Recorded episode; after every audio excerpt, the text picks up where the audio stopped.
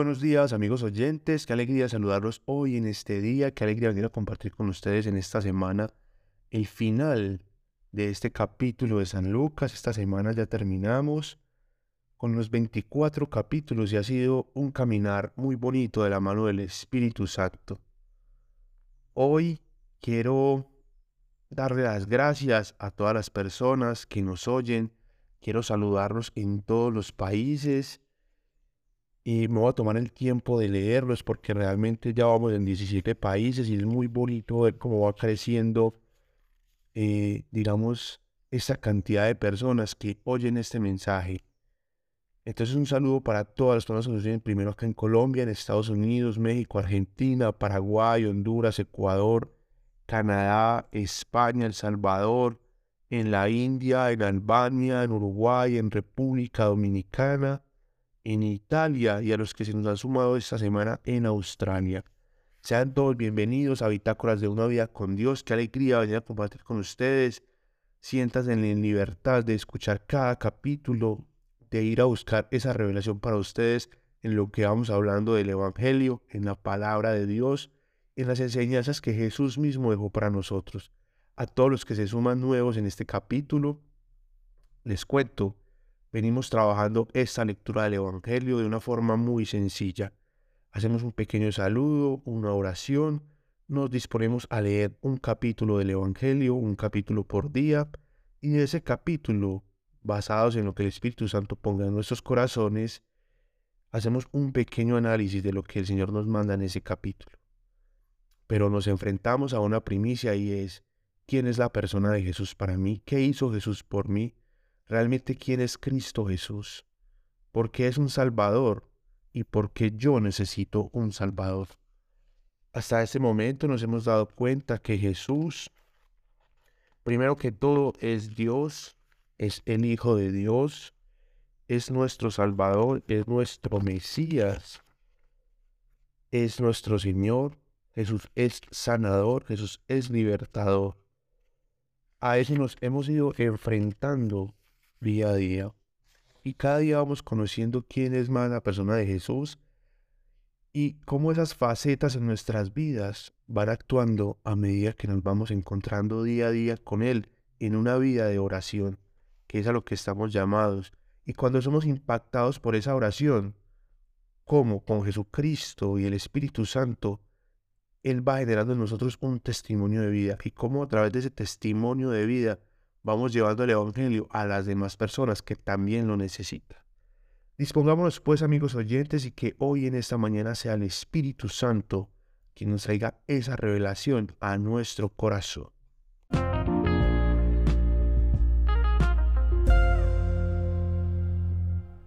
Padre, gracias te damos Señor por este día, gracias Señor por esta semana, gracias Señor por lo que hemos aprendido de ti a lo largo de estos 19 capítulos que hemos leído ya.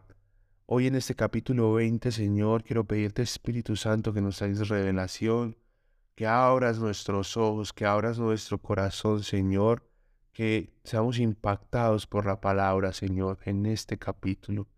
Quiero darte gracias, amado Jesús, por tu muerte, por tu sacrificio, por hacerte pan de vida, por hacerte agua de vida, Señor, porque tu sangre que es pura, Señor, nos revitalice, que podamos estar unidos a tu cuerpo y a tu sangre, Jesús, para purificarnos, para renovarnos, para abandonar cada día más nuestras debilidades.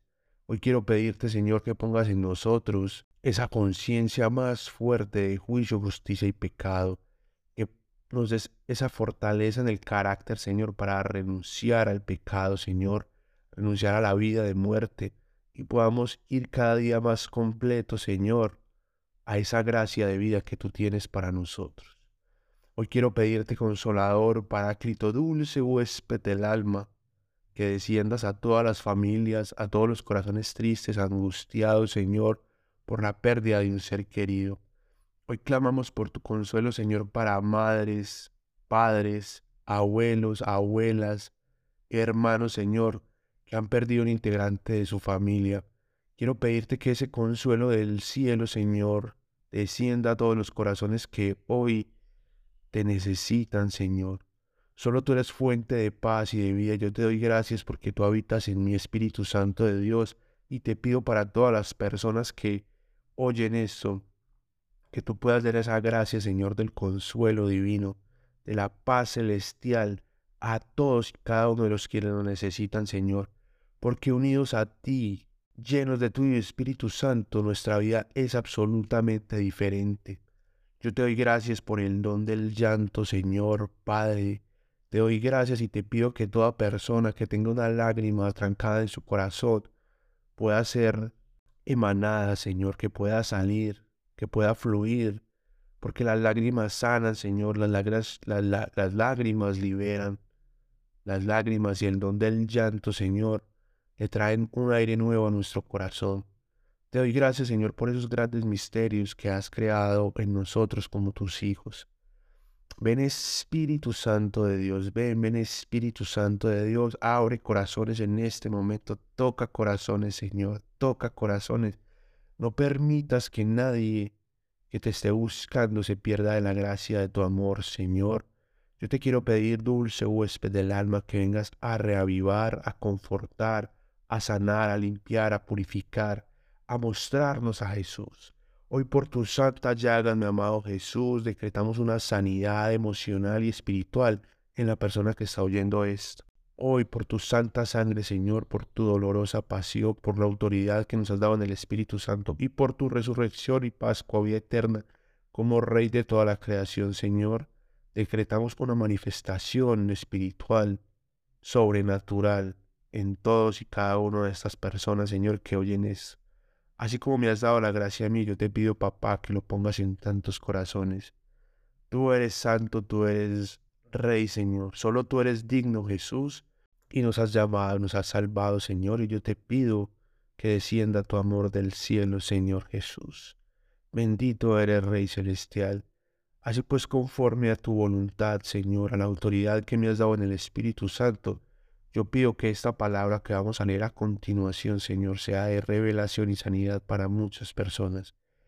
En tu nombre, mi amado Jesús, he orado. Amén, amén y amén.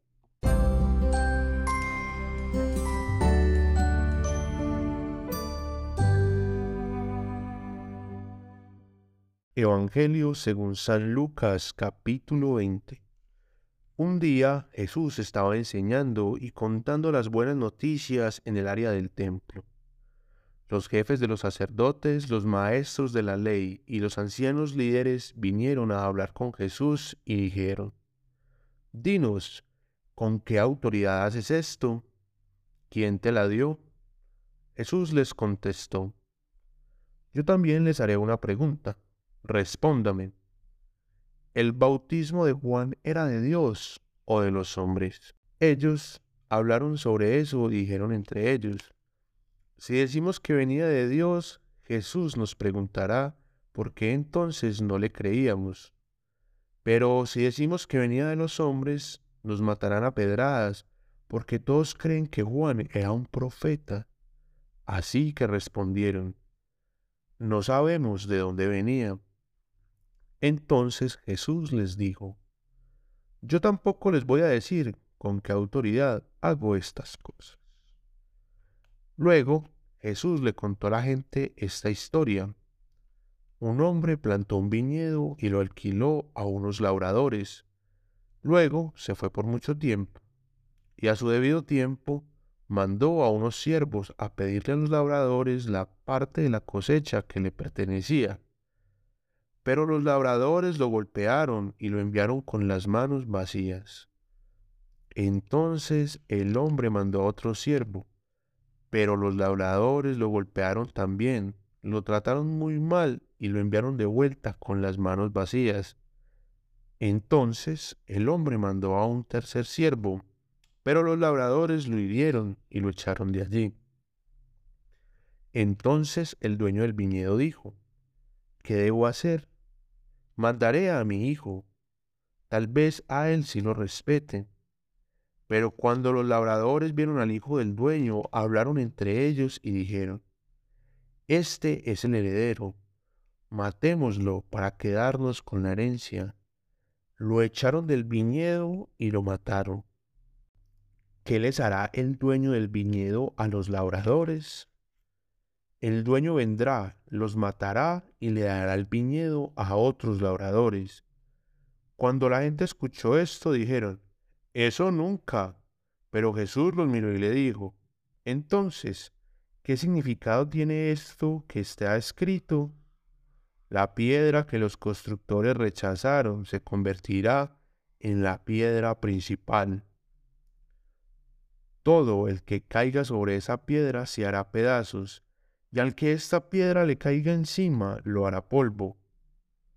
Los maestros de la ley y los jefes de los sacerdotes comprendieron que la historia se refería a ellos, y por eso lo querían arrestar, pero tenían miedo de lo que les podía hacer el pueblo.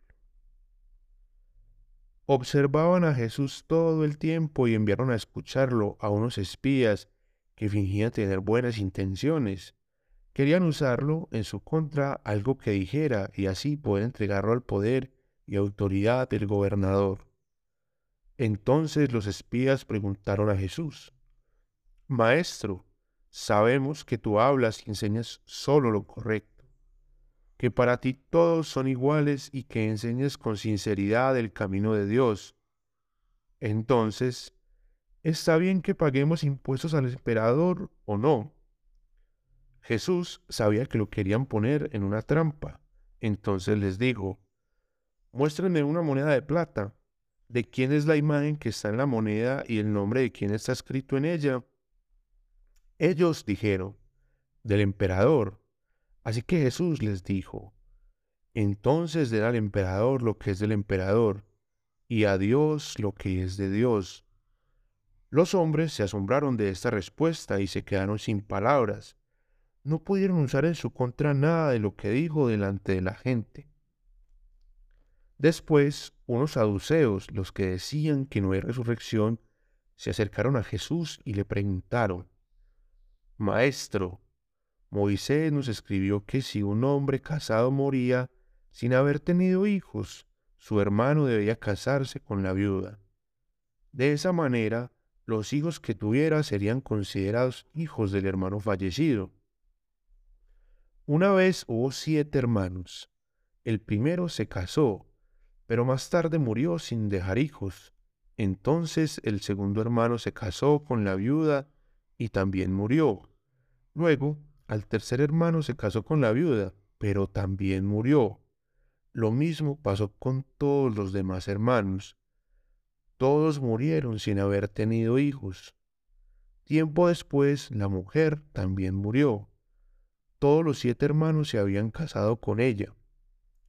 El día en que la gente resucite, ¿de quién será esposa la viuda?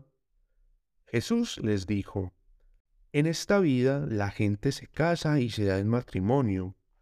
Algunos serán considerados dignos de ser resucitados de la muerte y participar de la vida venidera, pero entonces no se casarán ni se darán en matrimonio.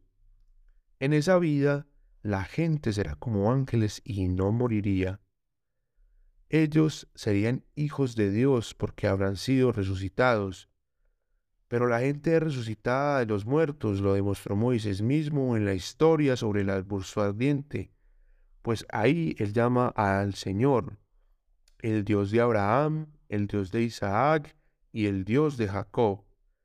Él no es un Dios de muertos, sino de vivos, porque para Dios todos están vivos. Algunos de los maestros de la ley dijeron, Maestro, qué buena respuesta. Nadie se atrevió a hacerle otra pregunta. Entonces Jesús les preguntó, ¿por qué dicen que el Mesías es el hijo de David?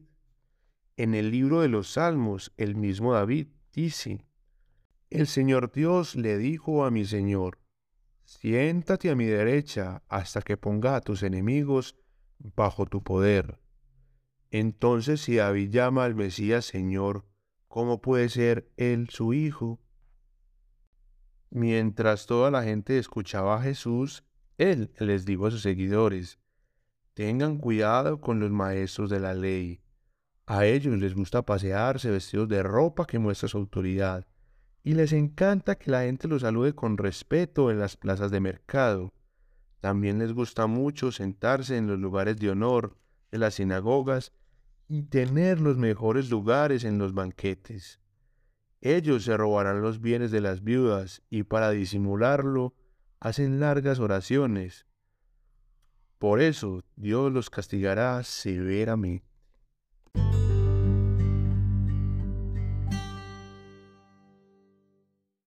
Muy bien amigos oyentes, es un capítulo muy bonito, es un capítulo donde Dios nos muestra eh, esa sencillez de Jesús, y, pero sobre todo esa autoridad y ese poder que tenía, y más que todo el respeto de las personas. El Señor, yo creo que nos muestra mucha sutileza en su obrar y en su actuar, y sobre todo mucha sencillez. Yo creo que el Espíritu Santo hoy nos quiere traer como que vivamos tranquilos y vivamos sencillamente en el camino que Dios tiene para nosotros. Nos vamos encontrando en estas revelaciones que vamos leyendo, digamos, una muestra del cielo de una forma de una libertad muy grata. ¿Cierto? Les he contado en lo que yo he aprendido, finalmente nuestra muerte o nuestra Pascua, nuestro paso de esta vida terrenal a nuestra vida eterna, en, la, en las manos del Señor, en el cielo, va a ser una vida plena en alabanza al Señor. Cuando tú empiezas a encontrar un ritmo de alabanza en tu corazón y empiezas a encontrar esa, esa oración de un corazón entregado a Dios, donde lo alaba por todo lo que pasa en su vida, te vas dando cuenta que esos principios del cielo, o sea, que el reino de los cielos ha llegado a ti y que lo que vives en ese momento en la tierra es una pequeña muestra de esa mano de Dios sobre ti. Nos mandan estas lecturas a ser sencillos, a ser santos, a ser sensatos, a reconocer al Señor. Así en algún momento ya lo hemos visto, lo hemos conocido, como profundizar en esa relación. En esa primera historia de los labradores del cultivo de vino, yo creo que el Señor nos manda a ser muy cuidadosos donde estamos poniendo nuestra fe, en qué estamos escuchando, eh, dónde estamos leyendo, de qué personas nos estamos eh, dejando impactar y que, que no nos roben esa gracia del Evangelio. Ustedes pueden ver que acá hablamos del Padre, del Hijo y del Espíritu Santo. y, y nos vamos muy enfocados en eso en, que estemos muy pegados de esa línea de Dios y que podamos cada uno, según su doctrina, según su fe, según su camino, estar muy unido al Señor, que ya en los momentos donde se alimenta sean momentos de doctrina muy sana, eh, que no vengan personas a robarnos las gracias que Dios ha puesto en nosotros, a meternos mentiras, digamos que a dañar nuestro camino de fe. Dios nos pone en este camino que seamos muy correctos con todo nuestro hacer. Eh, esta parte de a Dios lo que es de Dios y al César lo que es del César eh, es una parte muy bonita en la escritura. El Señor nos manda a ser limpios y honestos en todas nuestras cosas. Eh, de no ocultar nada. Dios siempre nos va a premiar con la verdad, con la autoridad, a ser honestos, la honestidad en todos los aspectos de nuestra vida digamos que el Señor en este, en este capítulo nos, nos regala esa promesa tan linda del Salmo, la promesa del salmista de el Señor Dios le dijo a mi Señor, siéntate a mi derecha hasta que ponga a tus enemigos bajo tus pies, bajo tu poder. En muchas versiones de los salmos uno se encuentra que dice que el Señor Dios hará de nuestros enemigos estrado de nuestros pies, o sea, que nosotros nos vamos a parar sobre nuestros enemigos. Recuerden amigos oyentes que nuestra lucha no es contra personas, sino contra entidades y potestades. Debemos resistir al demonio en todo momento y pensar que la persona que actúa en contra nuestra está siendo influenciada por un espíritu maligno, ¿cierto? Por heridas de su corazón, por lo que él tiene dañado. Y ahí viene la verdadera misericordia cuando podemos ver al otro con las heridas que nosotros tenemos y que nosotros nos podemos poner en los zapatos del otro, va a ser muy bonito. Y esta promesa de Dios finalmente va a ser que vamos a ver al que nos odia, con el que tenemos una pelea, con una sanidad, con un testimonio, con una renovación de nuestras vidas. Tener al enemigo astrado en los pies, debajo de nuestros pies, a nuestro poder, nos indica que todo está a la luz, que no hay nada oculto en nuestro corazón, que el diablo no nos puede atacar. Cuando somos de corazón abierto, cuando somos sinceros, cuando somos honestos, cuando somos correctos con las cosas, cuando pedimos perdón, cuando damos el perdón. Súper importante no guardarnos el perdón contra los hermanos. El Señor va a hacer nuestra vida algo maravilloso. Eh, poder experimentar la gracia y la vida del Espíritu Santo, amigos oyentes, digamos que no tiene precio el poder descansar en la mano del Señor, el poder sentirnos amados por Él, el poder sentirnos que vamos a ir al cielo por su gracia, por su muerte, por su resurrección, que estamos vivos porque Dios es un Dios de vivos, que Dios nos trae una vida real. De estas cosas que esta mañana estaba escuchando mm, música y el, pues el reproductor de música me tiró el primer capítulo de, de, este podcast y puedo escuchar la primera parte de mi testimonio nuevamente. Y ha sido muy bonito porque se escucha una voz temerosa, se escucha una voz con duda, eh, se escucha ruidoso el primer capítulo. Em, digamos que ha sido muy bonito ver la trayectoria de esto, con las mañanas de oración, con los testimonios, con esos capítulos del Evangelio van más de 100 publicaciones, como 102. Eh, em, y es muy bonito ver el crecimiento de cómo el Señor me ha quitado el miedo a hablar en el micrófono, cómo contar el testimonio, cómo empezar a entrevistar a las personas. También lo leía en los primeros capítulos, que es una voz más temerosa, con dificultad para leer la palabra del Señor, para hacer el análisis. Y finalmente, ¿qué ha pasado? Que el Señor ha traído confianza a mí, que el Señor ha traído en el Espíritu Santo una verdad muy grande y es que cuando yo le doy la gloria a Él, Él ha hecho en mí su obra y es, y finalmente es Él quien, quien habla, quien, el, quien da la confianza, la fortaleza. Y fue muy bacano como en el día de hoy empezar esta semana leyendo todos los países, los 17 países donde nos están escuchando y ver cómo cómo ese mensaje se va, se, va, se va llevando y que finalmente así los capítulos empiecen de una forma dudosa o las temporadas empiecen como una forma con angustia, con duda, con algún temor, porque les cuento la verdad, pues esto no es fácil de hacer.